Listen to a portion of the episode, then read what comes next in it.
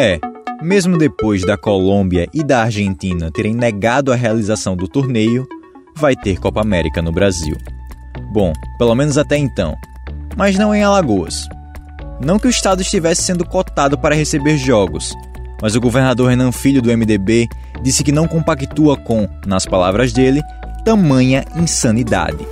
Ele disse que a negação à pandemia avança e que não vai aceitar jogos no estado. Bom, tal filho, tal pai. Sim, esse não é o ditado, mas uma ordem cronológica dos fatos.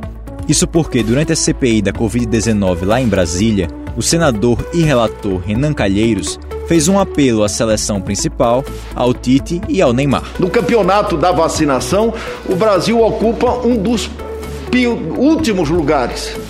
Um dos últimos lugares. Enquanto que no campeonato da morte, nós somos campeões, o segundo país em número de mortes de brasileiro. Não permita entrar em campo nessa Copa América, Neymar, enquanto seus amigos, seus parentes, seus conhecidos continuam a morrer e a vacina não chega no nosso país. Eu sou o João Arthur Sampaio e, como vocês já devem ter percebido, excepcionalmente nesta semana estou apresentando o programa sozinho, pois a Thaís está sem voz. Enfim, vamos lá com uma edição reduzida. Sobre os fatos que marcaram os últimos sete dias, nós vamos conversar hoje no podcast A Semana em Alagoas. Você já deve saber que no último sábado, dia 29, a população ocupou as principais avenidas do país para protestar contra o governo do presidente Jair Bolsonaro. E, em Maceió, não foi diferente. A manifestação ocorreu na Praça dos Martírios, no centro da cidade, e na Praça Centenário, na Avenida Fernandes Lima. O ato foi pacífico e, nas imagens divulgadas, é possível observar um certo distanciamento entre os participantes. Outro ponto importante é que todos usavam máscaras.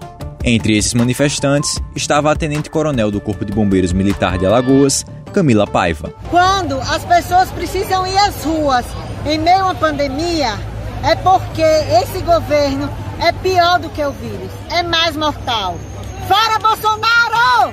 A gente já falou dela aqui antes, quase um ano atrás, quando foi alvo de assédio sexual por outros militares e criou uma campanha reunindo relatos de outras vítimas de assédio nos quartéis.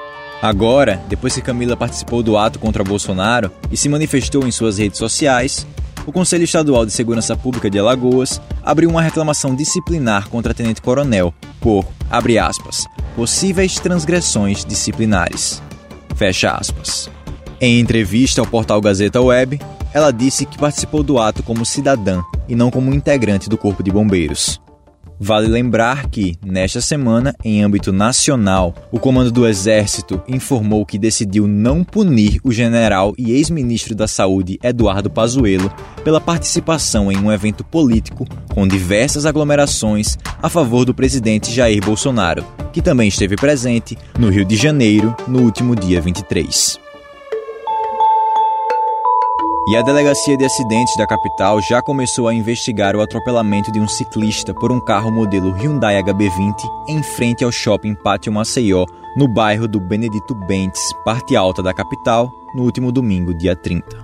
O acidente que vitimou o vendedor Rubens dos Santos Silva aos 20 anos está cercado de mistérios. A família afirma que uma testemunha disse que o carro estava sendo dirigido por um jovem embriagado e que a polícia militar estava no local e não o prendeu ou registrou o fato. Além disso, a bicicleta de Rubens teria sido levada do local do acidente. O motorista foi identificado como Arthur Gabriel Pereira, também de 20 anos. Em depoimento à responsável pelo caso, a delegada Sheila Carvalho, na última quarta-feira, dia 2, ele alegou que não teria conseguido ver Rubens pedalando pela pista, afirmando que a vítima estava no meio da via. Você acabou de ouvir o podcast A Semana em Alagoas. Novos episódios todo sábado. Até a semana que vem.